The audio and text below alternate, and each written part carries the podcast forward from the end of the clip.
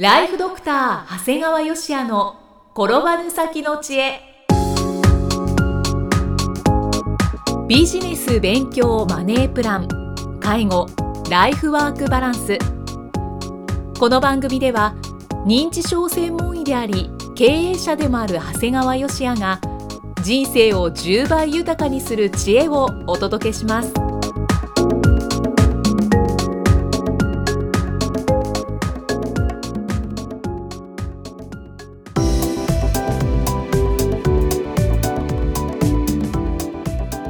は、生きみえです。ライフドクター長谷川芳也の転ばぬ先の知恵。今回は第189回目です。長谷川先生今回もよろしくお願いします。お願いします、今回はどのようなお話でしょうか？えー今回はね相続対策の起点は認知症の否定からという題でお話をしたいと思います。はい。まあ社会の超高齢化に伴い相続ビジネスが盛んなんですね。はいただこう税理士さんやね弁護士さんに、まあ、早めの相続対策が大切ですよと言われても、うん。まあなんか所詮ねあなたの仕事につながるんでしょと思えてしまうもんなんですそうでよねすね。残念ながら。だからねみんな分かってんだけどなぜか相続対策って先延ばしになってるんだよね、あとはなんかややこしいイメージがありますね。そうだね。なんとなく、あとあと考えたくないっていうこともあるね。そうですね。でそこを打破すべくこう2年ほど前に事業の仲間たちとはい。一般社団法人東海相続支援コンサルティング協会を設立したんですよね。おー教会。まあそうですね。社団法人で。はいでその際代表理事をやってくれって言われて、あの医師が相続支援の代表ってちょっと躊躇したんだよね。確かに、うん、でも殺されちゃうんじゃないかと思われるともう嫌だしね。まあでもこう、まあ、先ほど申し上げたようにやっぱり税理士さんや弁護士さんが主だとどうしてもこう皆さん警戒感があるもんですから、うん。まあ、認知症専門医として、まあ、医療以外でも役立てることもあると思い代表を務めています。はいでメンバーは弁護士はい。税理士司法書士不動産鑑定士社会保険労務士等も国家資格を有する専門家がメンバーなんですよね。揃ってますね。全員揃うんですよ。で定期的に行われる検討会でもあのこんだけのメンバーがいるとあっという間に意見が結集されあっという間に方向性が決まりあっという間に解決につながるんですよね。わあすごい。だまさに相続対策及び周辺業務に対してワンストップでサービス提供ができる法人なんですよね。確かに本当ですね。でねそこにお前がいて何が役立つのかって話になるんだよね。今言って先生ですか？そうそう。死業死業って言っても皆さんの死は侍の死なんだけど僕の医師の死は侍じゃないですからね ただ全てのいわゆるこの検討会のケースでいつも問題となるのがはいこれまず全てのとして当事者にまず契約能力があるのかもしくはあったのかということなんだよね。で認知症患者さんは現在467万人。はい。65歳以上の7人に2人は認知症もしくは早期認知症と言われていると。はい。だからどれだけ事業の専門家がけ結集しても全ての起点はまず認知機能障害がなく契約能力があることの証明なんです。まずはそこ。それがなされてなければこれ全ての対策が無効になるんだよね、うんで実際うちなんか初診の段階で紙で渡すんです。この人は契約能力ありませんよっていうふうに。書いて紙でお渡しするんだよね。はい。でそれをちゃんと渡してるにもかかわらず土地の売買を行って後でその他の売ってしまった以外の子どもたちからクレームが出て、うん。で当然うちはカルテ開示をということでこの売買契約の前にうん。ちゃんと紙に書いて契約能力ないですよって渡しましたよっていうことを言わざるを得ないからそこで証明してあげたんです、そしたらその契約自体が無効ということになった。あただそもそも契約能力のもう家族に紙に書いてお渡ししているということにあの弁護士さんには驚かれましたけどね。そうですね。えここまで病院でやっておられるんですか、ねという。本当ですよね、ただまあどちらが家族にとって良かったかどうかまでは分からないんだけど少なくとも本来契約をしてはいけない人の土地を、えー子供さんが無断で売ってしまったということをまあ止めることができたという意味では、うん。まあこれも自分の一つの使命かなと思ったんですよね。はいで本当にねこういった相続対策の全ての起点である認知機能障害がなく契約能力があるということを証明するということそれがもしされてなかったらどういうことになるかっていうことなんだけども、はいあの実は僕はね遺言無効裁判の鑑定を依頼されたことがあるんだよね。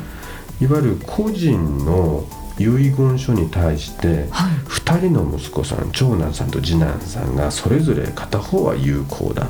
片方はあの遺言作成時には意思能力がなく無効だということで意見が対立したんだよね。で争点は遺言作成時に意思能力があったかどうか。はい。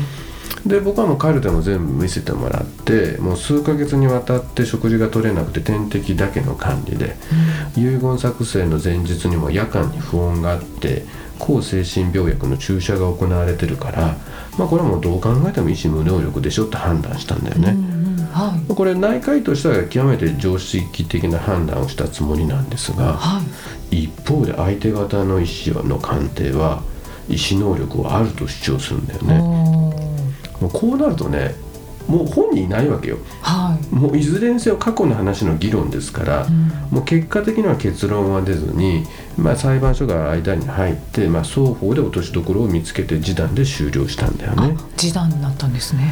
でもねこうなったらなどうなるかってことかっていうとはい。遺族の間で裁判が起こった、まあ、今回は示談で終わったけど一応裁判を起こしたわけだよね、うんうんもうこうなったらね関係修復は不可能だよああそうですね。そこまでやってお互い引っ張り合いながら批判しながらやって兄弟仲良く「うんこの間悪かった悪かったうんお互い水流そうなんてことありえない」うん。もうその後はもう完全にお互いの関係がなくなるんだよね、うん。僕はね親にずっと言われてたんだよね。最高の先祖の供養は残された家族が仲良く過ごすことだっていうふうにずっと言われてた。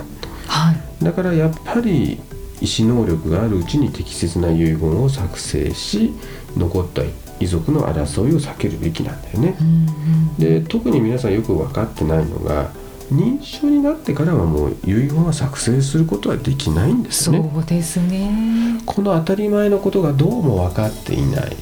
でちょっとおかしくなっちゃったぜこれいややばいぜっていう本来もうい意思能力がないのにその段階で無理やり遺言を書かしたりしてトラブルになる。うんだからやっぱり早いうちに書いた方がいいんだよね。本当ですね。でまあそんな話なんですけども、はい。まあ診断ってとっても大事なんだけどイキさんい医者は診断書の書き方学んだことないって知ってました？え？学んだことないんですか？これ結構僕が生命保険会社の人たちの前で講演すると驚かれるんだけどはい。我々医師は学生時代からおよび医者になってからも一度たりとも診断書の書き方を学んだことはありません。そういう授業みたいなものもないんですか？ないです。そうなんですか。もう保険販売向けの講演でこの話をやるといみんな一瞬びっくりするね。いや、うん、誰が聞いても驚きますね。だって何しろ保険販売員の多くはこの書類はお医者様が記載されたものです。書かれた内容通りの対応をするしかありません。修正はできませんってこう、うんうんいわゆる水戸黄門の印籠のようにこう掲げるわけです。本当にそうですよね、うん、だけどこれだけ重要視される診断書に対する知識をほとんどの医師は持ち合わせていないんです。はで特に最近はもう病院によっては直接書類を医者に渡せないところもあるんだよね。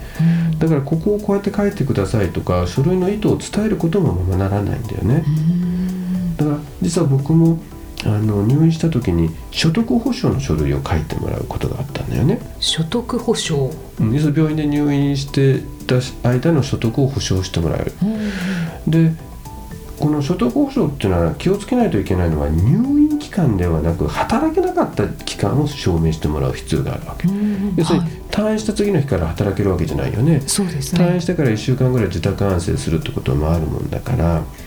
だけど医者のカルテって入院期間は分かるんだけど働けなかった期間は分かんないんだよね。はい。だからその点を理解してない医師に医者にこの書類を渡すと平気で入院期間書いてくんだよね、でそうすると保険の営業マンは先生の書かれた診断書は入院期間中だけですからもうそもう退院したら働けたんですよってお医者さんは判断してるんですよっていうふうにまたのたまうわけであもう記載した医者は深く考えずにただ入院期間書いただけなんだけど。はいはい。ということが予想できたもんですから、はい。自分の場合は、えー主治医が後輩であったためちゃんともう鉛筆で日にちを書いて、俺はこの日鉛筆で書いた日にちの間だけは働けなかったからこの通りなぞってくれよって言って書いてもらいました。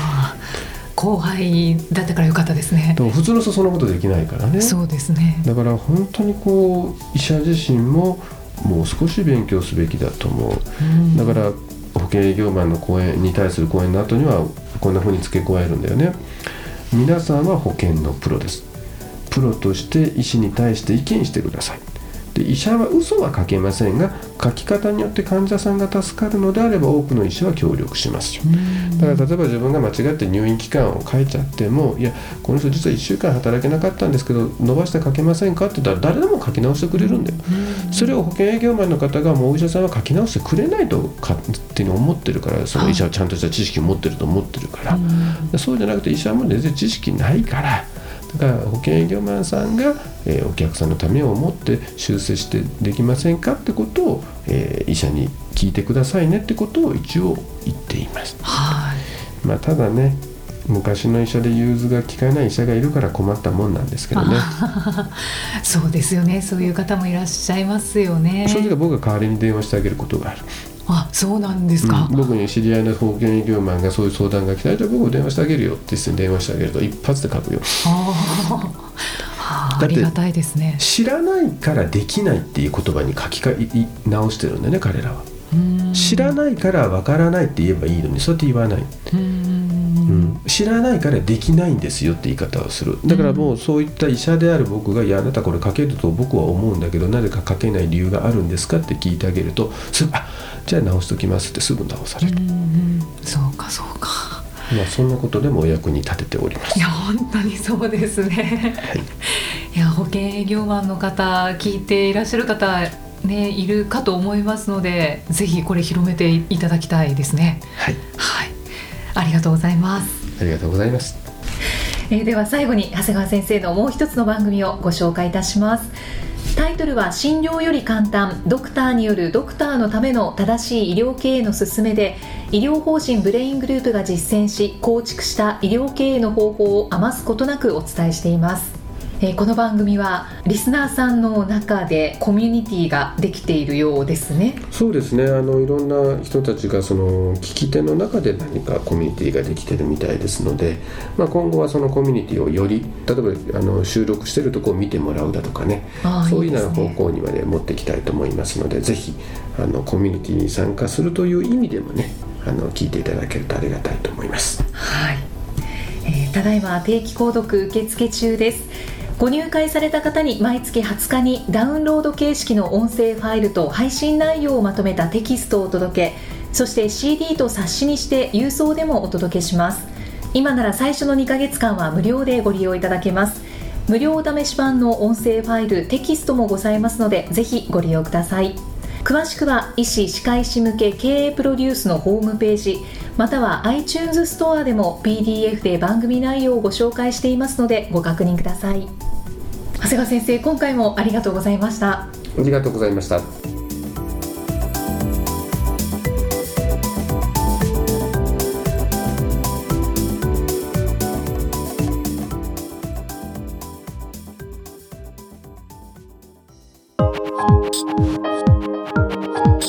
今日の放送はいかがでしたか？